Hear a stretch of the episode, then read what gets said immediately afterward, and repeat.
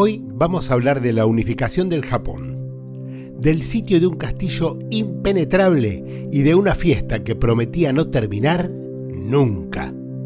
Esto es Historias Notorias.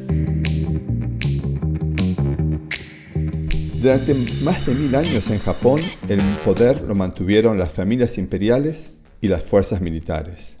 Estas últimas eran las que se encargaban no solo de proteger a la familia imperial, sino de colectar los impuestos para la financiación del imperio. Claro, era un típico sistema de estilo feudal, ¿no? donde las tierras se ponían bajo el mando de jefes militares o políticos. Ya vimos que en otras civilizaciones existían, por ejemplo, los tiranos en la Grecia antigua, que en realidad tirano en esa época quería decir gobernador. Después derivó al uso que ya conocemos. Pero también estaban los sátrapas en Persia, que también eran gobernadores. Después también, ¿se acuerdan del capítulo 3 del, podcast? Que el papá de Vlad Drácula en Rumania era un voivoda. Esos también eran gobernadores. Y en Japón los llamaban Deimayo. Alrededor de 1450, en Japón comenzó un periodo que duró 150 años. Y fue un periodo muy duro, de muchos conflictos entre los de Mayo, que estaban todos armados hasta los dientes. Este periodo se llamó Sengoku y puso en su momento en peligro la estabilidad del imperio. En realidad, el poder de la familia imperial había disminuido tanto que nadie esperaba que ellos tomaran una decisión. La gente estaba más centrada en esperar un Mayo que pudiera unificar a Japón. Pero para que esto ocurra hicieron falta tres hombres distintos que fueron de a poco unificando al Japón y donde cada uno sucedía al anterior. El primero hizo un poco, el que siguió otro poquito y el que siguió otro poquito. Y en Japón se los conoce como los tres unificadores. Lo interesante de estos tres hombres es que tenían personalidades completamente distintas y además formas muy distintas de conseguir sus objetivos. En orden de aparición, los unificadores fueron Nobunaga, Hideyoshi Ieyasu. Dice un dicho popular japonés que estos tres hombres eran tan diferentes que si a cada uno de ellos le dabas un pájaro que no quería cantar, Nobunaga le diría al pájaro, cantá o te mato. Hideyoshi le ofrecería al pájaro, ¿querés que te enseñe a cantar? Y Ieyasu esperaría convencido, sabría que tarde o temprano el pájaro iba a cantar. Para mediados del 1500, el peligro de las invasiones foráneas era muy alto, y sabiendo que con todos los de Mayó en conflictos internos no sería posible defender el imperio, la unificación era un paso necesario y obvio para la protección de los intereses de la familia imperial. Es así como Nobunaga, a fuerza de espadas, sobornos y mucha sangre, consiguió unificar un número grande de los territorios pertenecientes a distintos desmayos, algunos forzándolos a unirse y a otros derrotándolos en batalla. Nobunaga, en algunos aspectos, usaba técnicas muy parecidas a la de Genghis Khan, en las que les proponía, ríndanse y serán partes de la unificación, rebélense y los matamos a todos. En el medio de todo este proceso, las tropas de Nobunaga atacaron un templo budista, a donde mataron a todo el mundo. Dentro de ese templo estaba la madre de Akeshi, que era un comandante de las tropas de Nobunaga. Akeshi nunca pudo perdonar a Nobunaga y en 1567 planificó una emboscada a donde prendió fuego la casa de té a donde estaban Nobunaga y su hijo, y los dos murieron. Esto produjo un terrible vacío de poder porque Nobunaga, el unificador, había muerto, pero su hijo, que era quien naturalmente hubiera tomado el poder, también había muerto. Entonces ahora había un traidor, que era Akeshi, y nadie para tomar el poder. Uno de los generales más importantes de Nobunaga estaba en ese momento en otro frente de batalla. Cuando se enteró del asesinato, volvió para atrapar al traidor y a toda su tropa. Luego de atraparlo y matarlo, ya no había un traidor, pero seguía habiendo un vacío de poder. Y este general, que se llamaba Hideyoshi, tomó el poder y pasó a convertirse en el segundo unificador. Hideyoshi era un gran comandante que había combatido a la par de Nobunaga, pero difería de sus tácticas y estaba convencido que la persuasión diplomática podía ser tanto o más efectiva que la derrota bélica. En un número muy grande de conflictos aplicó este concepto. Por eso Hideyoshi quedó, en el dicho popular, como quien enseñaría a cantar al pájaro. Durante el tiempo de Hideyoshi, el este de Japón estaba compuesto por varios condados que no respondían a Hideyoshi y cuyos daimyos eran todos una familia, que eran los Hojo.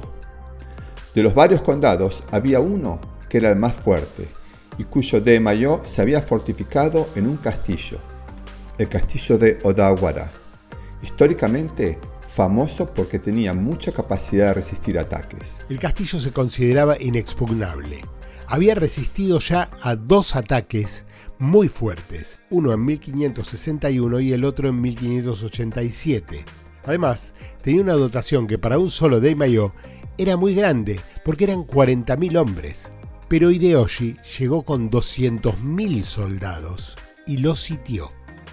La relación de fuerzas hacía pensar que ganaría fácilmente la batalla, pero Hideyoshi consideró que el costo en vidas humanas hubiera sido muy alto, y para 1590, cuando casi todo Japón estaba unificado, los Oyo eran los últimos enemigos a vencer.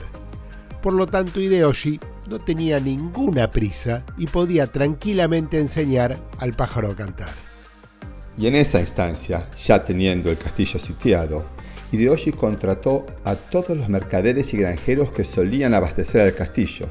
También contrató malabaristas, animadores, músicos y con todos ellos organizó una fiesta justo delante del castillo. Imagínense que en ese momento, mientras adentro del castillo los soldados tenían hambre, sed, estaban en un constante estado de alerta, las guardias eran interminables, dormían con la armadura puesta, el arcabuz cargado, y sin saber si la fiesta era una fiesta o una maniobra de distracción que llevaría a un ataque de un momento al otro. Mientras tanto afuera había malabaristas, prostitutas, comida, fuego, música, entretenimiento y cada vez más proveedores se acercaban para abastecer a las tropas. Además era un gran negocio y todo el mundo hacía la suya, ¿no? Los artistas, cada vez llegaban más mujeres, más fiesta. Debía ser una visión terrible para los tipos que estaban muertos de hambre dentro del castillo. Cuando el sitio había alcanzado su segundo mes, Hideyoshi empezó a construir un castillo escondido atrás de un bosque en la colina justo enfrente al castillo de Odawara. Con ayuda de la mano de obra de la región, construyó un castillo falso, una fachada nada más, que era una réplica del castillo de Odawara. De lejos iba a dar la impresión de ser un castillo completo.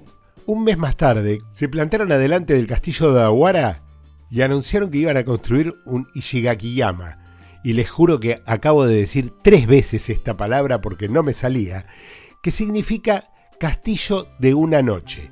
Con este anuncio, lo que estaban haciendo era mandarse la parte, alardear de que tenían riqueza y poder y sobre todo la decisión de tomarse todo el tiempo necesario para quedarse ahí y lograr su objetivo. Esa noche talaron los árboles del bosque y los residentes de Odawara vieron aparecer, como por arte de magia, de la noche a la mañana un castillo igualito al de ellos. La gente de Odawara no sabía que era un castillo falso, que era solamente la fachada.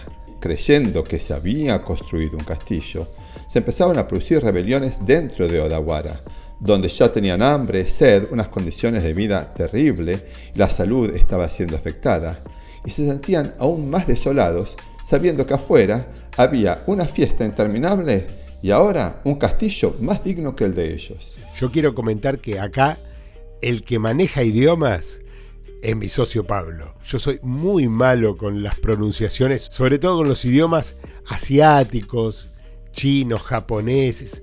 No es lo mío. Pero de todas maneras se los voy a seguir contando. Finalmente las tropas de Odawara se rindieron.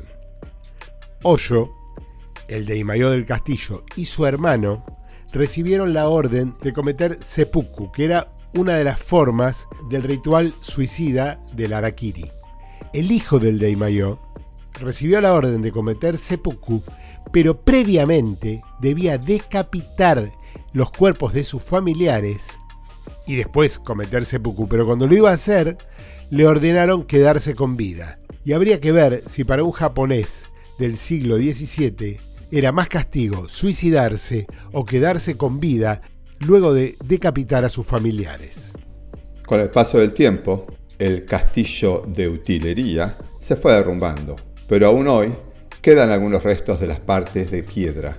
Ieyasu, el comandante de Hideyoshi que había organizado el sitio de Odawara, recibió todas las tierras de la familia Osho y juró proteger a la familia de Hideyoshi cuando éste muriera.